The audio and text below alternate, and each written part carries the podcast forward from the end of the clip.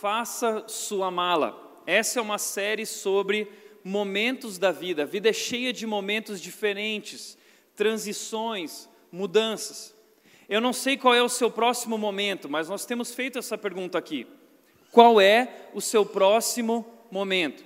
Talvez você é alguém que está indo para a escola ou indo para a faculdade, talvez você começou num trabalho novo, você está se casando, vai se casar em 2018. Eu sei que muita gente da nossa comunidade vai se casar no que vem e o pessoal já está morrendo de medo. Né? E tem que ter medo mesmo. Bebê chegando, essa é a fase que eu estou vivendo a pressão hoje, né? O sogro e a sogra lá, e aí? Meus pais, e aí? E aí? O bebê?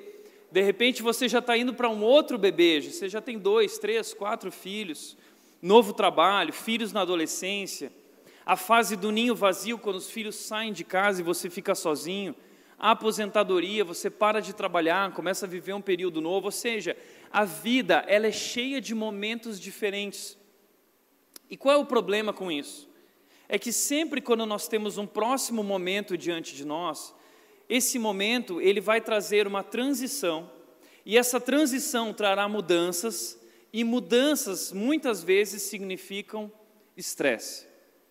Então nós passamos muito tempo na vida estressado, preocupado com aquilo que vai acontecer. E essa série é uma série sobre como se preparar para o próximo momento. Porque a vida não precisa ser vivida dessa forma ansiosa, estressante, nós podemos nos preparar para a vida, nós podemos nos preparar para as transições, nós podemos nos preparar para as mudanças. Portanto, essa série é Faça a sua mala, para que você possa se preparar para esse próximo momento que está por vir na sua vida. Hoje, continuando a nossa série, eu gostaria de falar sobre como tomar decisões sábias. Porque todos nós, diante desses momentos, transições e mudanças, muitas vezes temos decisões importantes a tomar. E se nós tomarmos uma decisão errada, isso pode prejudicar esse próximo momento. Nós passamos a vida inteira tomando decisões, esse é um assunto extremamente importante. E se tem uma coisa que nós não sabemos fazer é tomar decisões. Nós tomamos decisões muitas vezes erradas e acabamos sofrendo, sofrendo as consequências por causa disso. Mas o incrível, o incrível, é que a Bíblia nos ensina como tomar decisões sábias, como tomar decisões acertadas. Portanto, hoje eu quero mostrar para vocês aqui três conselhos que a Bíblia nos traz de como nós podemos tomar decisões sábias. Primeiro conselho que eu gostaria de trazer para você nessa manhã, que já tomou uma decisão, ou que vai tomar uma decisão, o primeiro conselho que a Bíblia nos traz é: calma, não seja apressado. Não seja apressado. O livro de Provérbios, no qual eu quero me apoiar hoje aqui, um livro escrito por um homem muito sábio, Provérbios 21, 5, diz o seguinte: Os planos bem elaborados levam à fartura, mas o apressado sempre acaba na miséria. Eu não sei se você já percebeu isso, mas muitas pessoas tomam decisões apressadamente ah, nós agimos muitas vezes impulsivamente. E a Bíblia diz que pessoas que tomam decisões ou que agem impulsivamente, elas acabam se dando mal. Infelizmente, a maioria das pessoas age assim. A maioria das pessoas hoje não tem calma, elas estão apressadas. Nós vivemos no mundo apressado, nós vivemos hoje no mundo imediatista. Eu tenho chamado essa geração de geração miojo, que é a geração que gosta das coisas rápidas, instantâneas. Eu não quero esperar até amanhã, eu não quero esperar uma semana, um mês, eu não posso esperar. Eu preciso decidir agora, eu preciso fazer isso agora.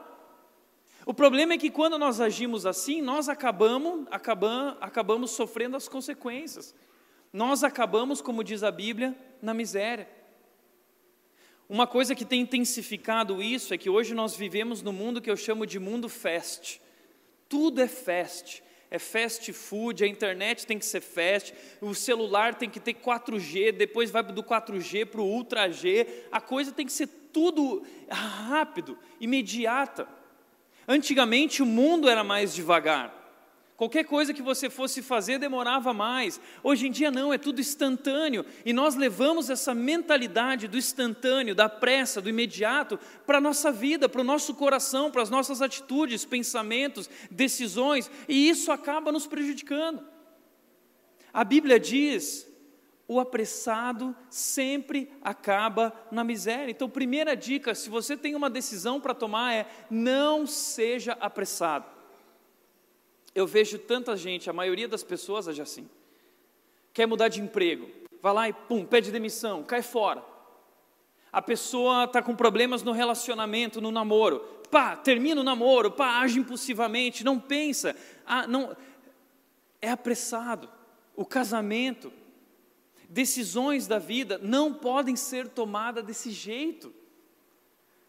E muitas vezes estamos sofrendo as consequências porque nós nós acabamos tomando decisões dessa maneira, buscando o caminho mais fácil. As pessoas estão em busca de um atalho. Atalhos são exatamente essa busca do caminho mais fácil, da pressa, do imediato. Não se deixe levar pelo caminho mais fácil, não se deixe levar, não procure pelo atalho, não seja apressado, não seja imediatista. Você precisa tomar decisões sábias, e a primeira maneira de tomar uma decisão sábia é não ser apressado. E aí, o texto diz: tá bom, mas então, se não é para eu ser apressado, o que eu faço? Primeira coisa que o texto nos diz: ele diz, os planos bem elaborados levam à fartura. Tem um plano. Não tome decisões desconectadas de um plano de vida, de um plano maior, de reflexão. As decisões da nossa vida não devem ser isoladas, mas elas devem fazer parte de um plano maior. As decisões mais sábias que nós podemos tomar na vida são as, aquelas que nós tomamos tendo o fim da nossa vida como perspectiva.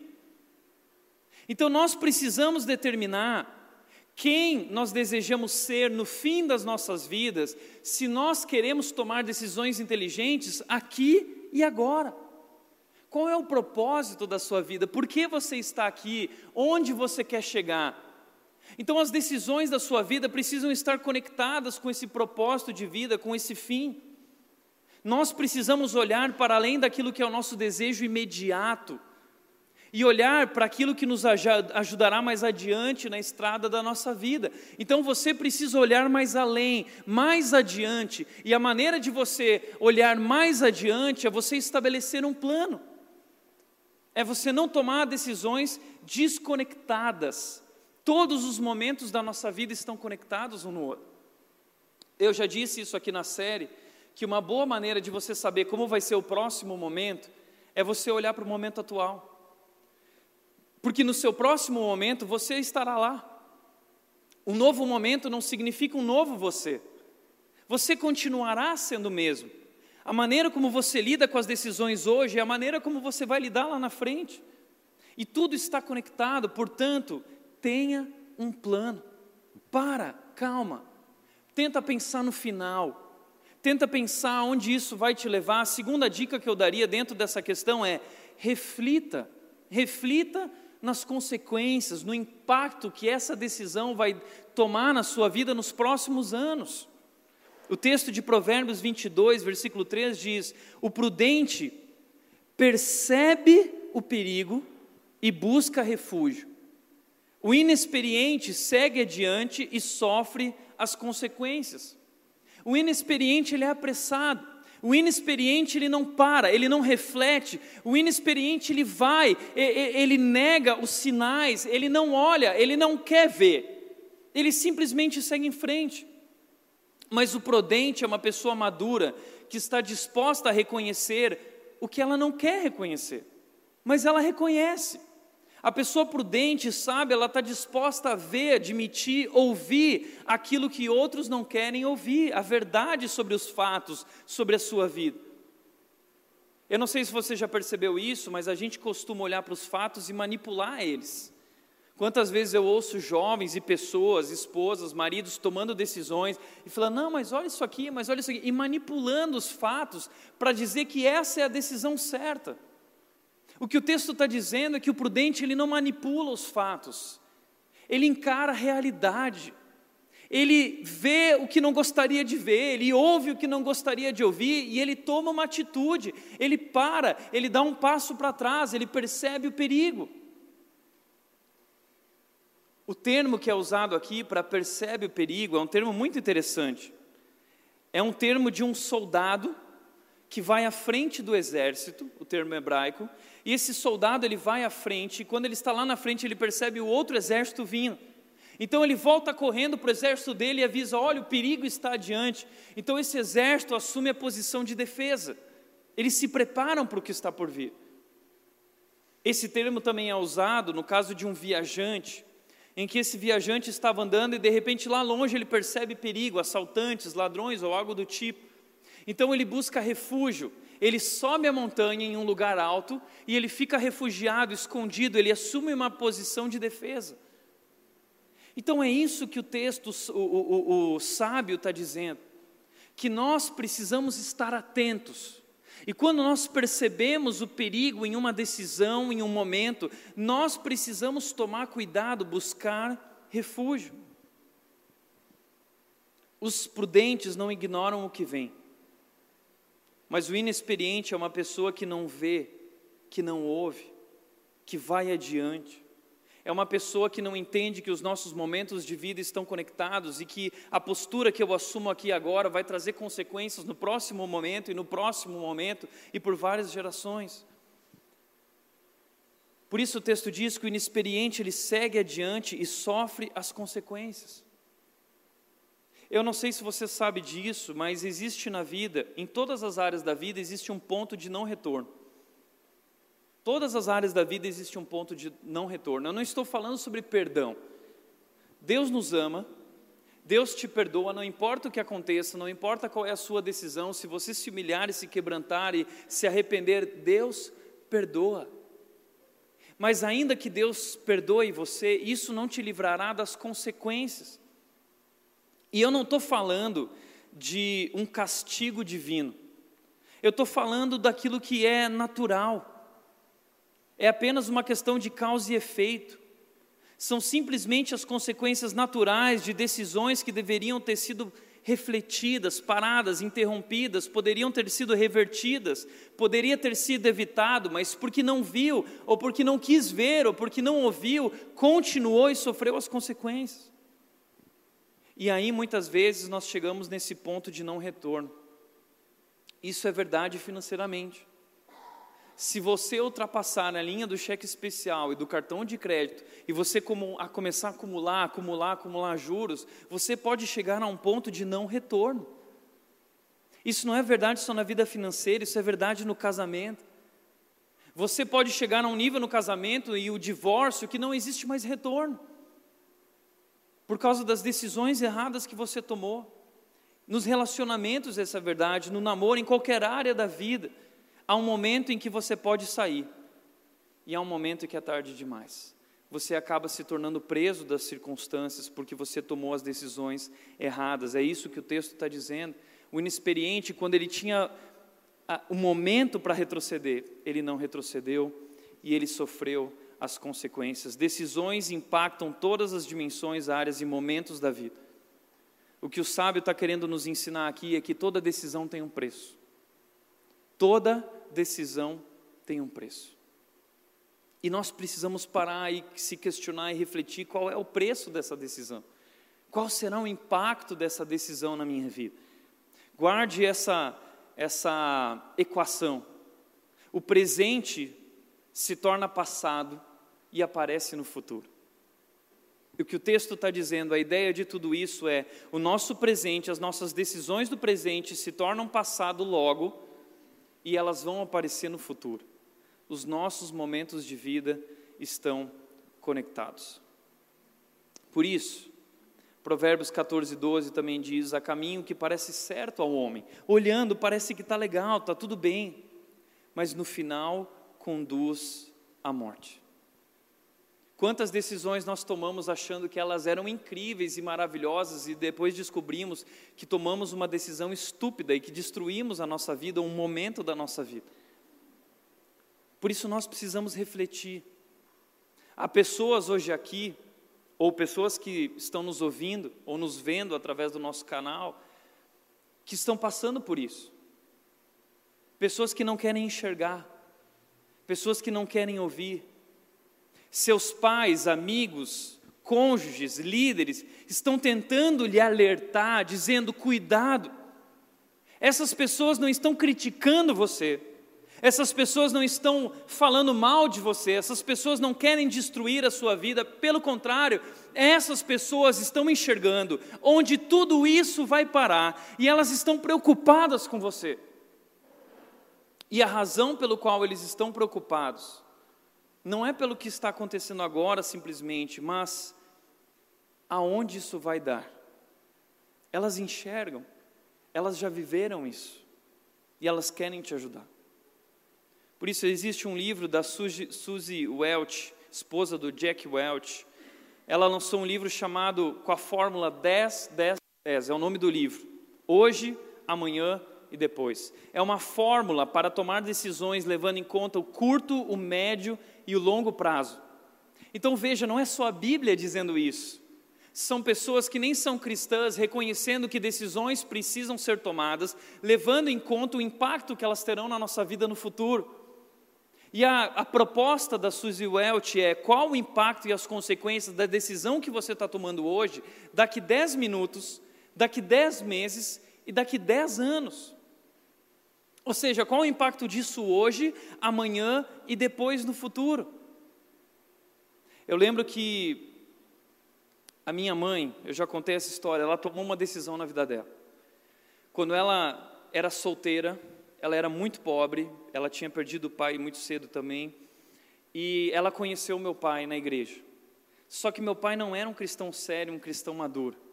E a liderança da igreja disse para minha mãe, dizendo: Olha, eu, se fosse você, não, não me casaria com ele, porque ele não leva Deus a sério. Ele vai na igreja, mas não é um homem que ama a Deus, que teme a Deus. E naquela hora, minha mãe estava diante de uma decisão muito difícil. Decisão que muitas vezes nós colocamos o coração à frente. E ela me conta até hoje, dizendo assim: Puxa, eu ficava pensando, será que não é melhor isso do que nada? E ela entrou em crise e ela terminou o namoro. E isso significava uma porção de coisas, porque ela trabalhava na empresa do meu pai e do meu avô. A família do meu pai ficou toda chateada com a minha mãe, dizendo: Puxa, mas ele é um homem tão bom. Mas para a minha mãe entendeu que bom não era suficiente. Não é sobre ser bom, é sobre amar a Deus, é sobre temer a Deus, é sobre estabelecer Deus como Salvador e Senhor da sua vida. E ela terminou. Depois de um ano, meu pai trabalhando, lutando, ele foi estudar, estudar, ele buscou os líderes, ele foi discipulado, ele foi preparado, ele se tornou esse homem que ama a Deus de coração, de verdade. Deus transformou a vida dele, até que os líderes se voltaram para ela e falaram: agora sim, agora você pode seguir adiante, namorar. E meu pai correu atrás dela o tempo todo, e ela: não, não, não. Mas sabe o que é interessante? Por que eu estou falando isso?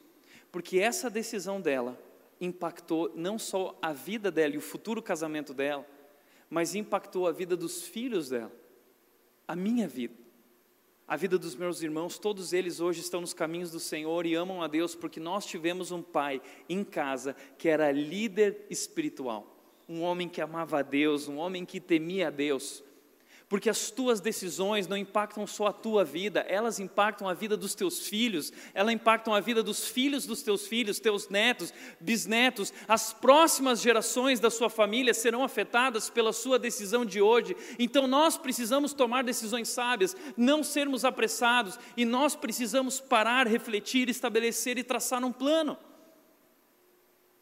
Segunda dica: além de não ser apressado, a segunda coisa que eu diria é que nós precisamos buscar a direção de Deus. Buscar, busque a direção de Deus. Provérbios capítulo 2, versículo 6 diz: Pois é o Senhor que nos dá sabedoria, é da sua boca que procede o conhecimento e o discernimento. Ah, Tiago, mas como eu vou saber se uma decisão é certa ou é errada? É de Deus que nos vem, é Deus que nos dá a sabedoria, é de Sua boca, de Sua palavra, de Sua vontade que procede o conhecimento e o discernimento do certo e do errado, do bom e do ruim. Então, busque a direção de Deus, isso é básico. Estou diante de uma grande decisão ou uma pequena decisão. Primeira coisa, calma. Segunda coisa, busque a Deus. Busque a direção de Deus. Tiago, como eu busco a direção de Deus? Como a gente faz isso? Primeiro lugar, vai para o seu quarto, dobra os teus joelhos e ore pedindo sabedoria a Deus. Tiago, capítulo 1, versículo 5 diz: Se algum de vocês tem falta de sabedoria, está precisando de sabedoria, é uma decisão difícil, peça a Deus que a todos dá livremente, de boa vontade, a sua sabedoria, o seu discernimento está à nossa disposição, Ele quer dar essa sabedoria e lhe será concedida. Então a Bíblia diz: quando você orar, vai para o teu quarto, a sós com Deus, e seu Pai que te vê em secreto te ouve e te recompensará. Então ore. A primeira coisa diante de uma decisão é chega diante de Deus e ora pedindo a Deus sabedoria. Diversos momentos da minha vida eu tive que tomar decisões. A decisão quando eu estava no Rio Grande do Sul e eu precisava decidir se eu seria pastor lá ou se eu ficaria em São Paulo. A decisão em Vinhedo, vou ficar em Vinhedo ou eu vou para essa nova implantação de igreja agora em Datuba Red. E essas decisões foram tomadas de joelhos, dizendo: Deus, eu não sou capaz de decidir isso sozinho, eu preciso que o Senhor me ajude. E é incrível, Deus nos dá sabedoria, Deus nos conduz.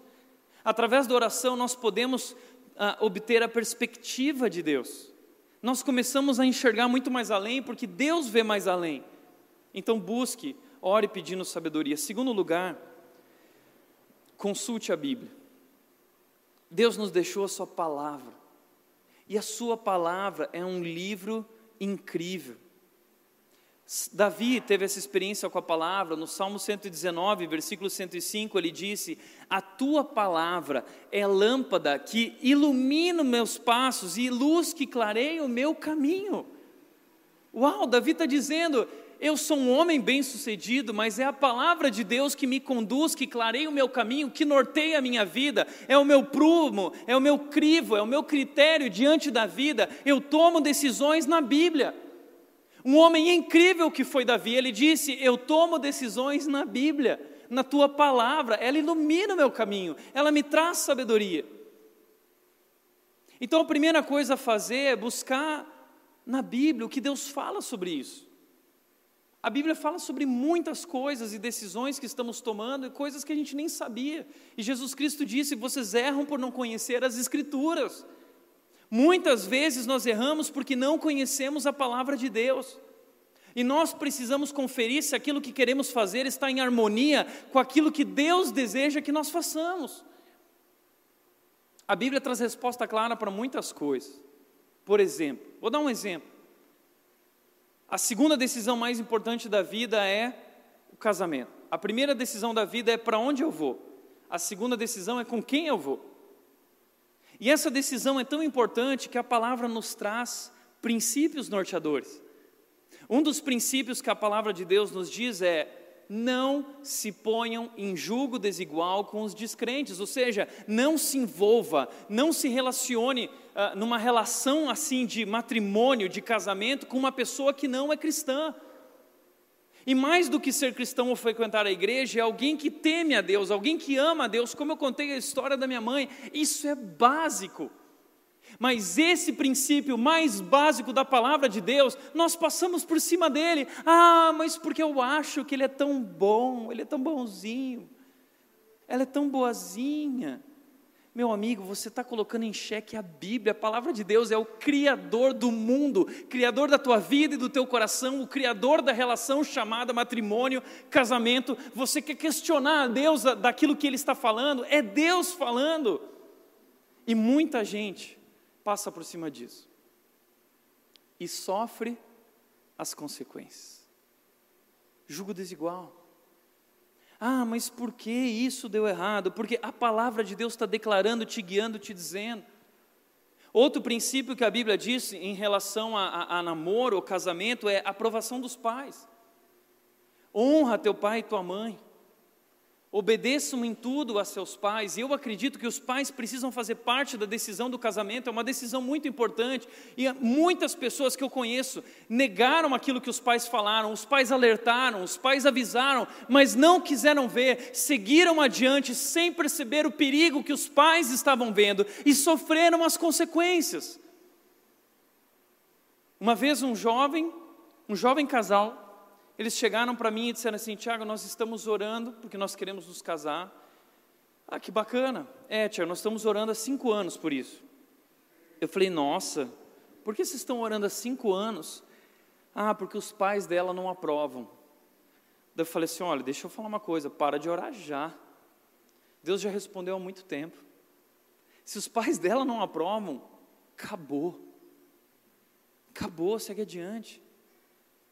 Eles acabaram. Hoje ele está casado, ela está casada com outras pessoas. Meu amigo, Deus está falando, Deus nos alerta, Deus nos guia, nós ficamos negando aquilo que a palavra de Deus nos diz, mas a Bíblia nos guia. Julgo desigual não é uma questão de que é pecado, é uma questão de que é burrice. Como você vai criar os teus filhos com um homem que não ama Deus, com uma mulher que não ama Deus? Isso é burrice. A Bíblia alerta a Bíblia está gritando, dizendo: a sabedoria está te alertando, alertando, alertando, as pessoas estão te falando, e a Bíblia diz: o insensato, ele não percebe o perigo, ele vai, ele vai e sofre as consequências. Consulte a Bíblia. Deus deixou claro a sua sabedoria, Deus divide conosco. Muitos outros assuntos a Bíblia trata. Por isso, para de viver dessa espiritualidade do sinal. Ai, Deus, eu quero um sinal, me dá um sinal. Você não precisa de sinal. Deus já deu sinal na cruz. Deus já deu sinal na sua palavra. Busque a Deus. E também não fique esperando, ah, mas eu não sei, vá em frente, você pode ir em diante, mas haja de acordo com os princípios da palavra, respeite os princípios morais de Deus. Você tem uma decisão que você precisa tomar, então tome essa decisão respeitando os princípios morais de Deus, os princípios norteadores que a palavra traz. Vá conhecer a palavra, estudar a Bíblia, consultar a Bíblia. Terceiro lugar, cuidado com os sentimentos. Provérbios, capítulo 3, versículos 5 a 6 diz: Confie no Senhor de todo o seu coração e não se apoie em seu próprio entendimento. Reconheça o Senhor em todos os seus caminhos e ele endireitará as suas veredas. Confie no Senhor de todo o seu coração e não se apoie em seu próprio entendimento, sentimento. Por que tantas pessoas tomam decisões ruins? Porque a maioria das pessoas aceita uma mentira que predomina na nossa cultura. Siga o seu coração. E a gente acha isso lindo. Oh, segue teu coração e você vai ser feliz. Só que a Bíblia alerta que não é por aí.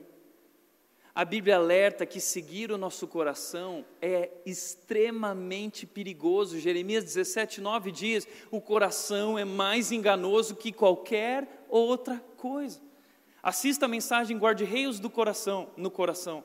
Você vai entender o porquê não seguir o seu coração. Está lá no YouTube. Agora, a Bíblia está dizendo que nós precisamos de uma base mais sólida do que nossos instáveis sentimentos se nós queremos ser guiados a um objetivo verdadeiro que realmente vale a pena. Eu não posso me apoiar em sentimentos que são instáveis eu preciso me apoiar em algo mais sólido, eu preciso me apoiar em algo que seja fundamentado, uma rocha firme, e a Bíblia é a rocha, Jesus Cristo, seu ensino é a rocha. Ele disse: aquele que me ouve e obedece, ele colocou a casa sobre a rocha, mas aquele que não ouve e não obedece, ele construiu sobre a areia, a tempestade vem e derruba. A tempestade vem para todo mundo, não é só para quem ouviu e praticou, é para todo mundo. Para quem ouviu e não praticou, é para todos. O que construiu na areia, o que construiu na rocha, a tempestade vem para os dois. A diferença é que quem constrói sobre um fundamento fino, na hora da tempestade, ele estará bem firmado. Cuidado com os sentimentos, não coloque o coração à frente na hora das decisões. Decisões precisam ser tomadas de outra maneira. Eu sempre digo: não viva pelo que sente, viva pelo que faz sentido. Nós somos uma geração muito de sentimento. Ah, mas eu não estou sentindo, eu não estou sentindo. Para de viver pelo que sente. Tome decisões razoáveis, sábias, racionais, que façam sentido, que estejam conforme a palavra de Deus. D. Use os princípios norteadores. Por quê? Porque tem áreas que são cinza. Tem áreas que são cinza. Então, por exemplo, tem coisas, ah, mas a Bíblia não falou especificamente sobre isso aqui, ó. Às vezes você vai chegar lá numa hora que você vai, isso aqui a Bíblia não falou, então o que, que eu faço? Posso fazer qualquer coisa? Não. A Bíblia ela traz princípios norteadores que ajudam a nortear qualquer decisão, qualquer escolha. 1 Coríntios, Paulo vai trabalhar alguns princípios norteadores. Quais são? Primeiro, isso é lícito, isso é permitido, isso é algo legal, é algo moral. Então, ok. Segundo, isso edifica? Isso vai me fazer crescer? Ou isso pode prejudicar a minha vida? Terceiro, isso escraviza? Ah, porque eu quero assumir, um, eu vou comprar um carro. E eu tenho um orçamento e eu acabo assumindo uma dívida de 5, 6 anos. Isso vai te escravizar? E se você perder o emprego? Você vai se tornar escravo dessa questão, dessa dívida. A Bíblia nos orienta, não, não siga na direção que nada que, de, que possa te escravizar. Porque você vai começar a servir isso e deixar de servir a Deus. Ninguém pode servir a dois senhores. Ou vai servir a Deus ou vai servir ao dinheiro. Então a Bíblia diz: toma cuidado com qualquer coisa na vida que possa te escravizar, não é só em relação ao dinheiro, pode ser o Netflix. Isso vai te escravizar. Pode ser o celular, as redes sociais, ou seja o que for um relacionamento, se isso te escraviza, se isso é maior que Deus na sua vida, não é bom. Isso é bom para os outros, 1 Coríntios 10, 24. Não é só bom para mim, é correto, é bom para mim, vai me fazer crescer, isso não escraviza, mas isso é bom para os outros, isso também vai abençoar os outros ou vai, vai ajudar a mim e prejudicar os outros? Eu tenho que pensar na minha família, eu tenho que pensar nos meus filhos, na minha esposa, no meu marido, eu tenho que pensar na minha comunidade, no meu trabalho, meus colegas.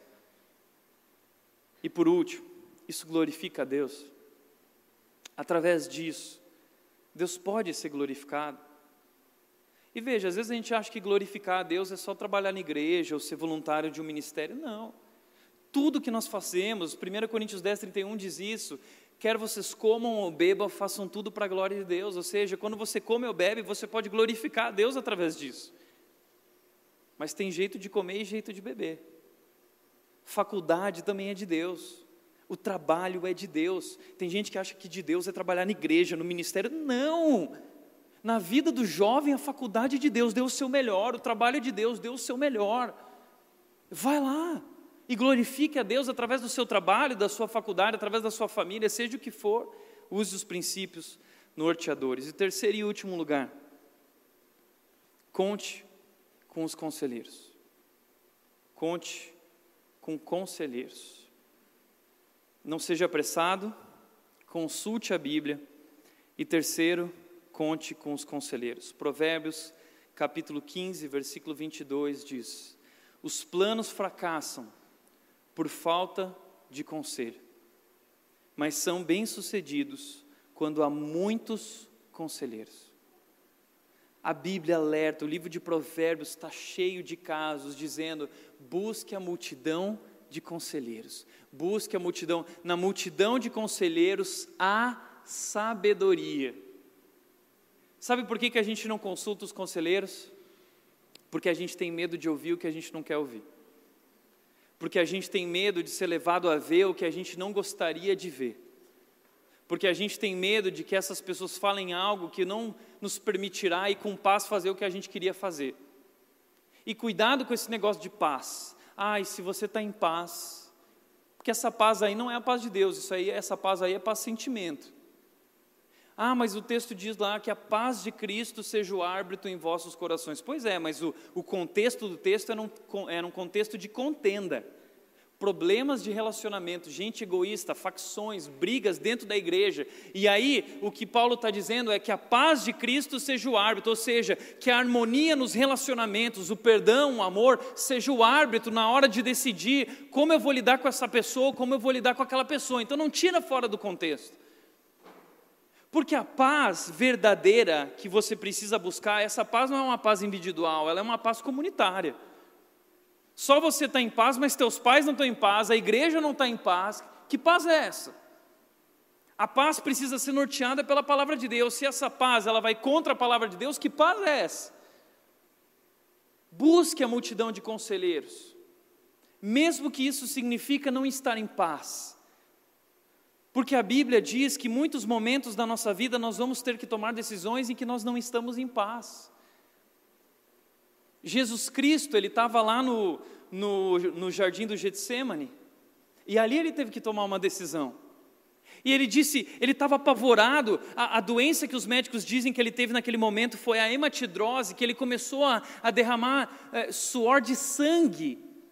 Tamanho é o impacto daquele momento que ele está vivendo, ele não queria, ele não estava em paz. Mas ele disse: Deus, eu não quero passar pela crucificação, mas não seja feita a minha vontade, mas a tua vontade. Ou seja, ele está indo contra a sua paz, ele está indo contra o, que ele quer, contra o seu corpo, mas pela alegria que lhe foi proposta, olhando para o final, onde, o que ele queria ser, o Salvador, o que ele iria fazer, ele suportou a cruz.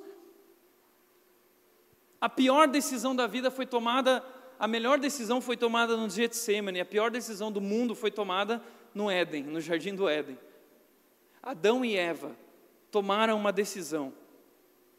Não levaram em conta o que Deus disse, não quiseram ver o que Deus mostrou a eles.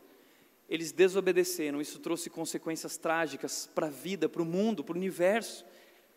Decisões erradas geram consequências trágicas. Portanto, aproveita o um negócio, se cerque de conselheiros, porque talvez alguém possa ver o que você não é capaz de ver.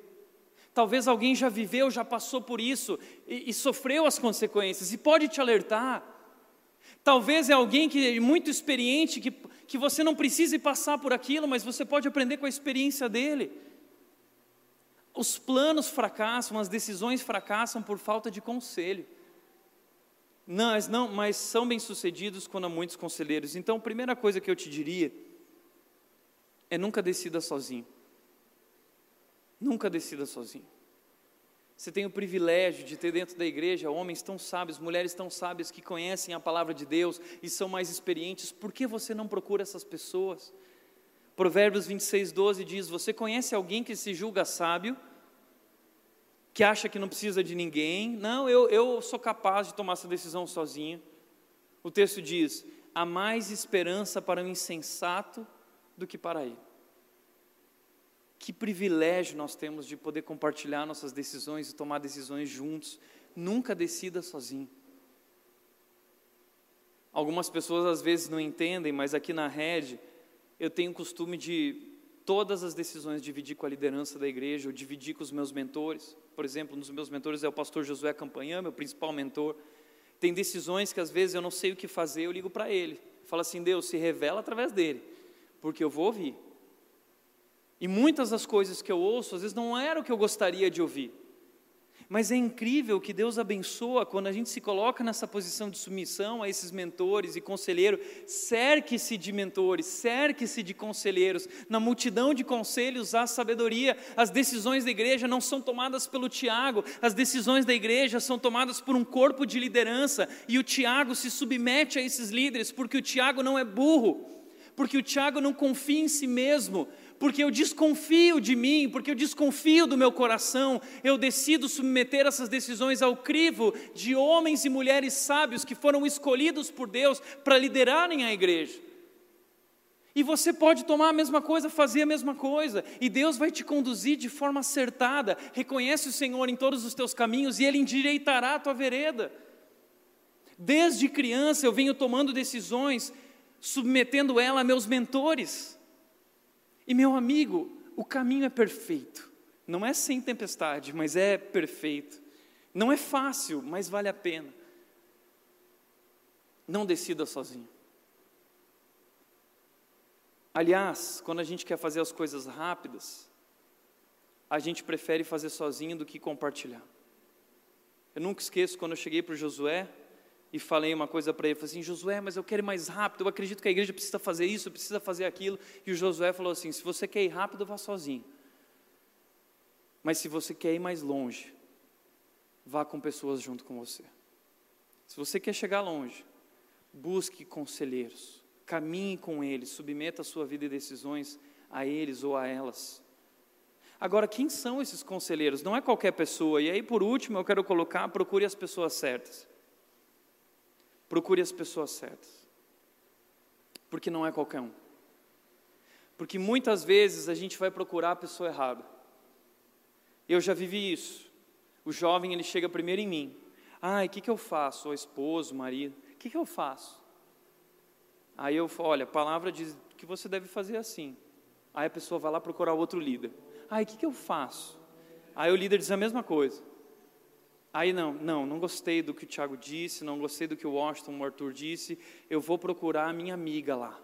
Aí a amiga vai lá, vai lá, ai, sabe o que, é, amiga? Eu preciso de um conselho, segue o teu coração. Ai, que lindo, vou postar até no Stories, segue teu coração, que incrível isso. Você acaba buscando pessoas que vão falar o que você quer ouvir. E buscar as pessoas certas, procurar as pessoas certas, não é procurar alguém que vai falar o que você quer ouvir, é procurar alguém que está disposto a falar o que você não vai gostar de ouvir. A Bíblia está dizendo que a pessoa certa é o justo, porque é da boca do justo que profere a sabedoria. E quem é o justo da qual profere sabedoria? É alguém que fala conforme a justiça, não fala conforme a amizade, fala conforme o que é certo ou errado. É uma pessoa que está disposta a perder a amizade, mas não vai deixar de falar a verdade. Porque sabe que o amigo precisa da verdade. A Bíblia diz: quem fere por amor mostra lealdade, mas o inimigo multiplica beijos. Ou seja, aquele que não é teu amigo, que não é justo, ele, ai, não, tudo bem, vai lá, faz o que você achar melhor. Mas aquele que é justo, ele fala conforme a justiça. O que é certo é certo, o que é errado é errado. Não importa se todo mundo faz errado. Não importa se você quer viver assim. O que você acha? A verdade é a verdade. É uma pessoa que não é parcial. Ela é verdadeira. Segundo lugar, diz que o justo ele traz no coração a lei do seu Deus. É alguém que conhece a palavra de Deus. Busque conselheiros assim que conhecem a palavra de Deus porque a palavra de Deus que é a nossa rocha. Não procure pessoas que não conhecem a palavra, porque elas vão te dar opiniões segundo o mundo, o pensamento do mundo,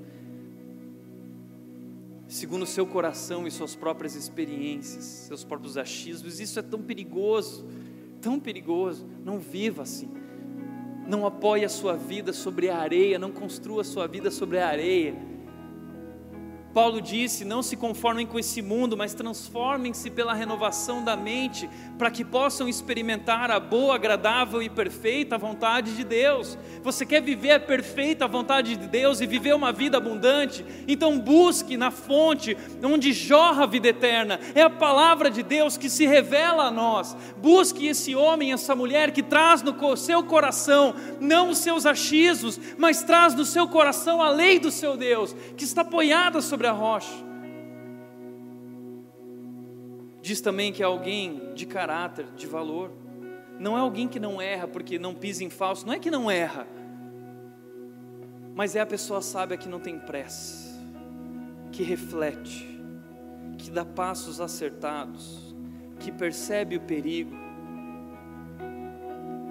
Procure esse homem, procure essa mulher. Escolha alguém que faça as perguntas difíceis. Escolha alguém que faça as perguntas difíceis para você na hora da decisão. Não foge dessa pessoa.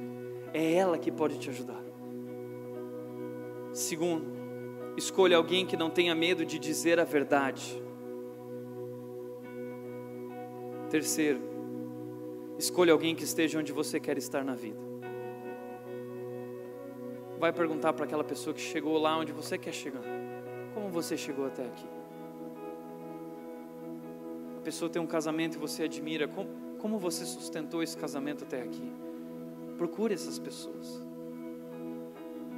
Conte com os conselheiros. Busque a direção de Deus e não seja apressado. Por isso, para refletir e praticar, em primeiro lugar, toda decisão tem um preço. Certifique-se sobre o impacto dessa decisão em seu presente e futuro. Reflita. Segundo, não importa qual é a sua história, em Jesus sempre há perdão e uma nova chance. Sempre. Não importa o que aconteceu. Se você tomar uma decisão errada, nem sempre Deus vai intervir para lhe impedir. Deus te dá a liberdade para fazer decisões e para escolher. Mas Deus também não tem compromisso com a sua loucura, você irá sofrer as consequências. Deus te orienta, Deus clama, Deus deixa a sua sabedoria à disposição. Mas, se você escolher errado, ainda assim, na loucura de seguir o seu próprio coração, Deus sempre oferece uma oportunidade para voltar e fazer o que está certo. Sempre. Deus não vai te abandonar porque você tomou uma decisão errada no passado. Deus não te abandonou. Deus não vai te abandonar. E Deus pode virar até a pior decisão ao contrário, se eu me voltar para Ele e clamar por ajuda. Romanos 8, 28 diz que todas as coisas cooperam para o bem daqueles que amam a Deus. Então, Deus, na Sua soberania, Ele pode convergir todas as coisas se eu me quebrantar. E Ele pode usar isso para o meu bem. Deus é incrível. Deus é maior que nossas decisões erradas. Deus é maior que nossos pecados. Se nós buscarmos a Deus em amor, Ele está pronto para nos guiar, mesmo que tenhamos optado pelo caminho errado. Talvez você optou e está aqui hoje. O que eu quero dizer é: Deus te ama, e Ele é maior que teu erro, e tua decisão e teu pecado. E Ele diz em Sua palavra, em 2 Crônica: Se o meu povo, que se chama pelo meu nome, errou, tomou decisões erradas, é o contexto. Se o meu povo se humilhar e orar, buscar a minha face, se afastar dos seus maus caminhos, dos céus eu o ouvirei, perdoarei o seu pecado e curarei a sua terra. Isso é para nós, para aqueles que tomaram decisões erradas. Deus pode curar o seu caminho, Deus pode restaurar o teu caminho, Deus pode endireitar a tua vereda.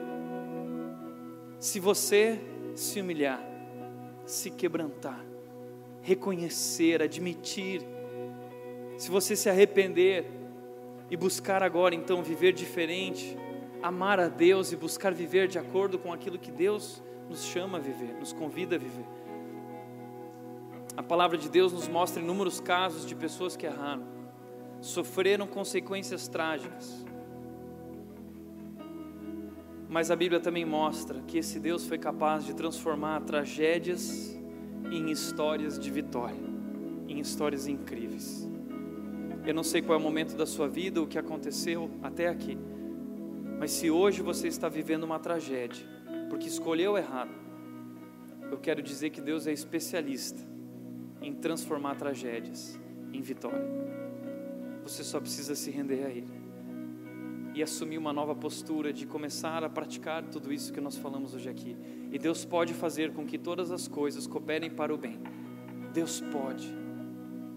Terceiro, a melhor decisão na vida, a melhor decisão na vida é entregar a Deus o controle e a direção de toda a nossa vida e futuro.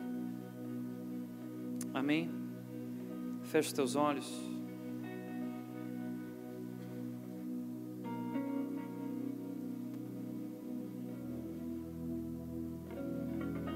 Quem sabe essa não é a hora de você se quebrantar, de você se humilhar, de você reconhecer que errou e buscar a Deus. Essa é a hora, faça isso. Deus é um Deus de novas chances.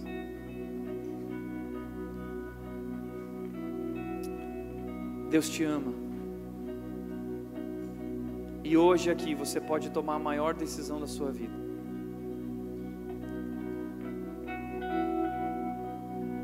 a decisão de entregar tudo a Ele e o teu futuro e tuas decisões, escolhas, família, seja o que for. Faça isso, faça isso.